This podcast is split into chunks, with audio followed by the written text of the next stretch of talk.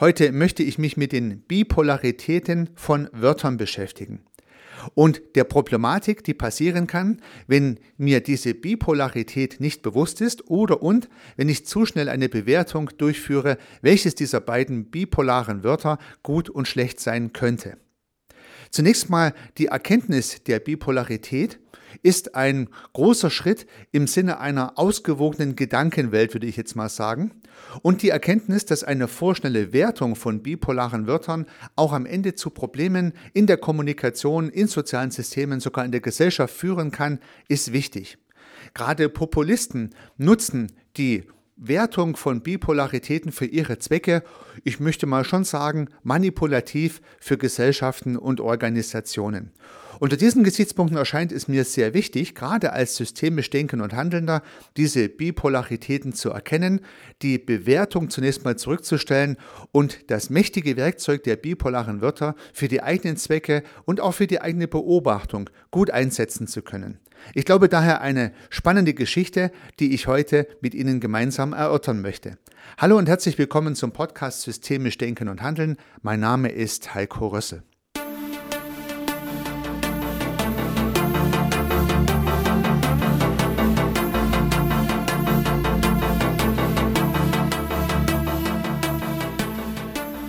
Bipolaritäten fallen ja bei Eigenschaftswörtern besonders auf, da fällt einem das auch sofort ein. Das heißt, das Gegenstück von faul ist fleißig, das Gegenstück von laut ist leise, das Gegenstück von hässlich ist schön und so weiter und so fort. Und das kann man natürlich für soziale Systeme und deren Eigenschaften verwenden, aber natürlich auch für Menschen oder auch für Dinge. Das heißt, in jedem Falle gibt es auch immer ein Gegenstück dazu. Dieses Gegenstück zu erkennen ist bei den drei genannten Beispielen relativ einfach, bei anderen ist es vielleicht schwieriger. Nun werden aber solche Eigenschaften ja auch häufig für Menschen verwendet oder für soziale Systeme. Man meint es dann vielleicht sogar gut, wenn man sagt, wir haben zum Beispiel eine offene Kultur.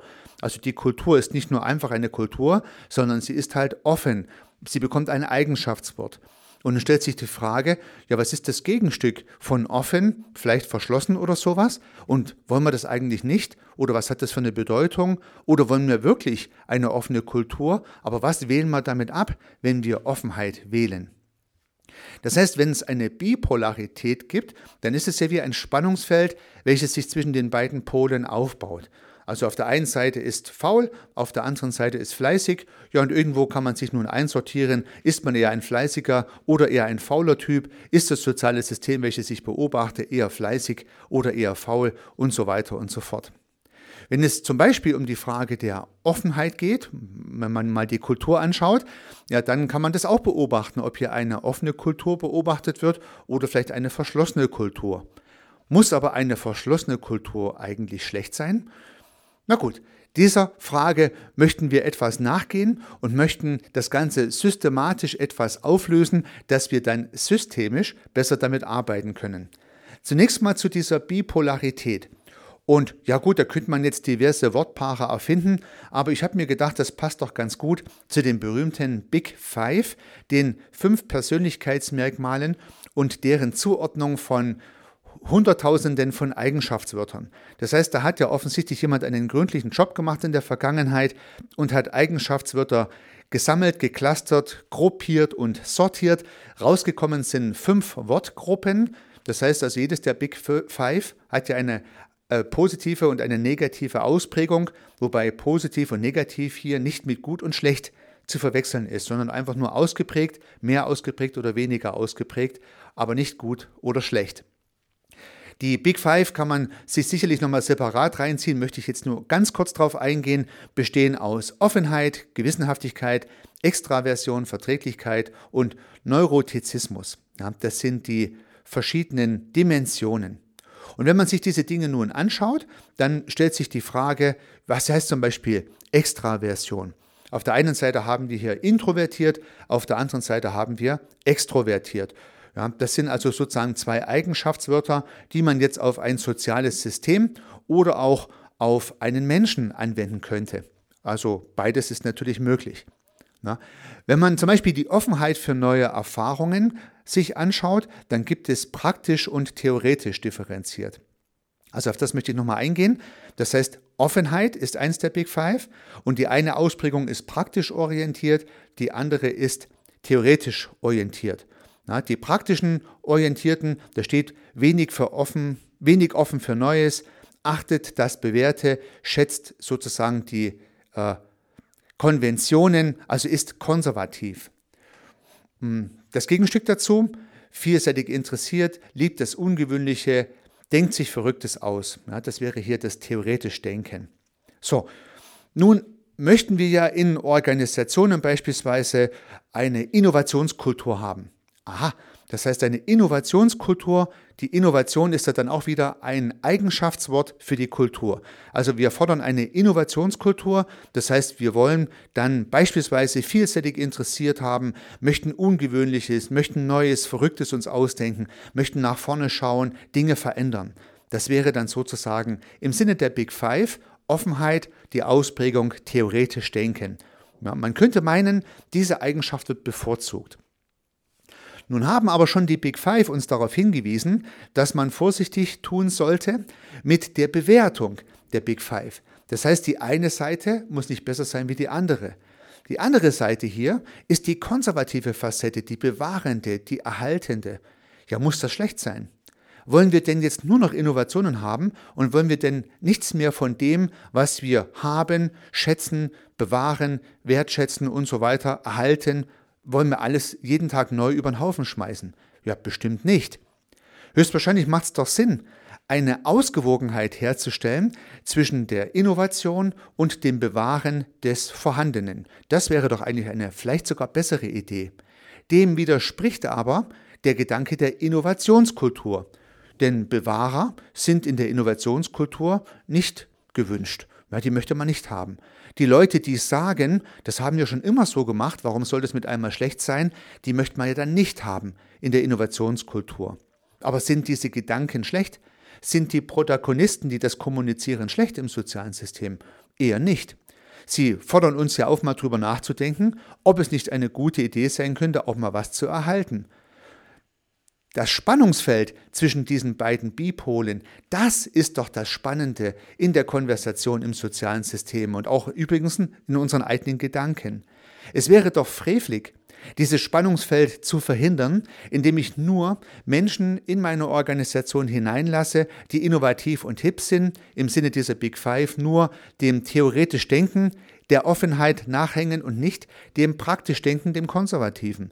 Dann hätte ich diesen Spannungsbogen nicht dann würde ich jeden Tag was Neues erfinden und nichts bewahren. Höchstwahrscheinlich werden diese Organisationen Probleme haben. Natürlich wäre auch das Gegenstück schwierig. Heute nicht sehr modern, aber es gibt ja auch konservative Organisationen, die alles erhalten wollen und nichts verändern möchten. Auch diese Organisationen dürften Probleme, dürften Probleme bekommen. Das heißt also, im Spannungsbogen zwischen praktisch Denken und theoretisch Denken. Nur mal für dieses eine Beispiel der Big Five lässt sich schön zeigen, das richtige Platzieren, das ausgewogene Platzieren eines Systems dürfte die beste Idee sein. Das voreilige Bewerten und für gut deklarieren, hier in dem Fall für Innovation und schlecht deklarieren für konservatives Denken, könnte auch Nachteile mit sich bringen. Soll heißen, man muss zuerst den Gegenpol als solches mal identifizieren und sich Gedanken machen, was könnte denn der Gegenpol für eine nützliche Eigenschaft haben, die in unserem sozialen System, in unserer Organisation vielleicht auch hilfreich sein könnte. Ich möchte noch ein zweites Beispiel anführen, und zwar die offene Kommunikation. Die offene Kommunikation. Das heißt, viele Organisationen rühmen sich, dass bei uns eine offene Kommunikation herrscht. Das heißt also, bei uns wird alles angesprochen. Okay. Zunächst klingt das wirklich super und mir würde es auch gefallen. Auf den ersten Blick ja, spricht überhaupt nichts gegen eine offene Kommunikation. Das heißt also, wir haben offen als Attribut vor Kommunikation gesetzt und damit automatisch das Gegenstück von offen, nämlich zum Beispiel die vertrauliche Kommunikation, abgewählt. Das heißt, offen haben wir nur, vertraulich haben wir dafür nicht mehr. Oder weniger ausgeprägt. Wir wollen also keine vertrauliche Kommunikation, wir wollen offene Kommunikation. Ja, das heißt aber auch natürlich, dass vertrauliche Kommunikationen dann in dem Fall halt einfach nicht mehr gewünscht sind. Nun darf man sich selber überlegen, ob das eine besser ist wie das andere oder ob nicht eine Balance zwischen offener und vertraulicher Kommunikation das Richtige wäre. Und vielleicht sieht man auch an diesem zweiten Beispiel, dass es durchaus sinnvoll sein kann, hier nicht ein Extrem zu bewerten und als gut zu deklarieren. Naja, und man kann sich sogar so seine Gedanken zu den ganz krassen Beispielen machen. Zum Beispiel zu faul und fleißig. Ja, faul und fleißig. Ja, wenn man sich mal Gedanken gemacht, was spricht denn eigentlich für Faulheit? Aber was sind denn gute Ideen, die mit Faulheit einhergehen? Hm. Haben Sie eine Idee? Vielleicht Effizienz. Ja, vielleicht tendieren faule Menschen dazu, oder Menschen, die faul, denen Faulheit zugeschrieben wird, sagen wir mal lieber so, Menschen, denen Faulheit zugeschrieben wird, die tendieren vielleicht dazu, die Dinge sehr effizient zu erledigen, um schnell wieder ihre Ruhe zu haben, um es schnell erledigt zu haben. Vielleicht sind gerade solche Menschen besonders geeignet und besonders talentiert darin, ähm, sag ich mal, effiziente Algorithmen, Verfahren und Methoden zu entwickeln, um schnell fertig zu werden, weil sie halt faul sind oder weil ihnen Faulheit zugeschrieben wird. Und so kann sogar dieses sehr negativ behaftete Wort der Faulheit am Ende eine positive Eigenschaft haben. Also dann will man vielleicht doch nicht nur Fleißige haben, die zwar immer unheimlich agil durch die Gegend springen, aber vielleicht nichts so richtig in die Reihe bekommen, sondern vielleicht möchte man doch lieber faule Leute haben, die sehr effizient arbeiten, sich dann zur Ruhe legen, aber ihren Kram trotzdem erledigt haben. Ja. Ich habe in meiner systemischen Ausbildung das mal durchgespielt, das fand ich ganz interessant. Und man hat dann gesagt, Mensch, schaut auf die fauleren Kollegen oder auf die Menschen, denen Faulheit zugeschrieben wird in der Organisation, um zu schauen, wie man sehr effizient sozusagen sein Kram erledigt und es trotzdem irgendwie hinbekommt. Als Ressource könnte man dann diese Leute oder deren Eigenschaft nutzen. Wie spannend. Nun habe ich versucht, nur mal drei Beispiele von Wort Bipolaritäten mit ihnen zu diskutieren. Ja, die offene Kommunikation und die vertrauliche Kommunikation, faul und fleißig und das erstgenannte Beispiel äh, ähm, zeigen einmal mehr, dass es wichtig ist, sich der anderen Polarität bewusst zu sein, um dann ausgewogen das Ganze beleuchten zu können. Und das ist eigentlich genau die Erkenntnis aus dieser Episode, die ich Ihnen mitgeben möchte. Es wäre aus meiner Sicht wünschenswert und richtig, zunächst einmal zu erkennen, dass Eigenschaftswörter fast immer einen Gegenpol haben. Das heißt, jedes Wort, was ich setze, hat einen Gegenpol. Was ist das für ein Wort? Sich diese Frage zu stellen, ist vielleicht die erste spannende Überlegung.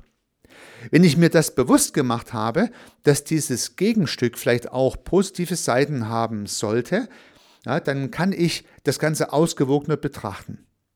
Und am Ende sollte ich auf jeden Fall vermeiden, diese Bipole mit gut und böse oder falsch und richtig zu versehen, sondern einfach nur als zwei Pole von einem Spannungsfeld, in welchem ich mich oder mein soziales System oder das von mir beobachtete soziale System sich bewegen kann.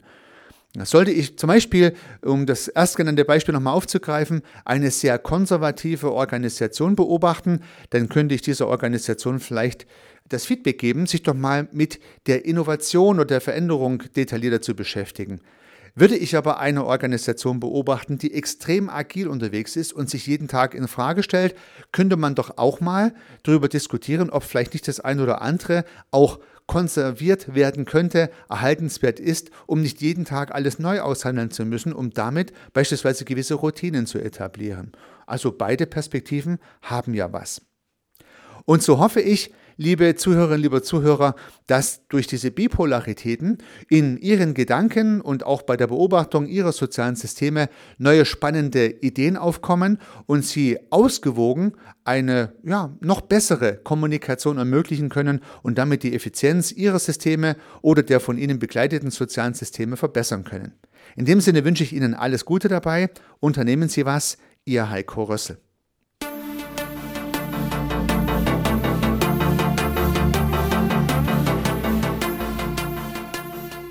Ich freue mich, dass Sie diese Episode angehört haben und hoffe natürlich, dass sie Ihnen gefallen hat und dass Sie was davon mitnehmen können. Wenn Sie keine zukünftigen Episoden verpassen möchten, dann können Sie den Podcast gern abonnieren. Nutzen Sie dafür den Abonnieren-Button in der Podcast-App Ihrer Wahl. Natürlich würde ich mich auch über eine Rezension oder über eine Bewertung freuen. Alternativ zu diesem Podcast habe ich zwei weitere aufgenommen. Sie finden sie unter www.servicearchitekt.com/podcast oder wenn Sie meinen Namen in der Podcast-App Ihrer Wahl eingeben. Vielleicht können ja auch die beiden anderen Angebote für Sie interessant sein. Sollten Sie ein persönliches Gespräch wünschen, dann können Sie das gern unter www.servicearchitekt.com/termin auf meiner Website mit mir vereinbaren. Ansonsten freue ich mich auf ein Wiederhören. Bis dahin, Ihr Heiko Rössel.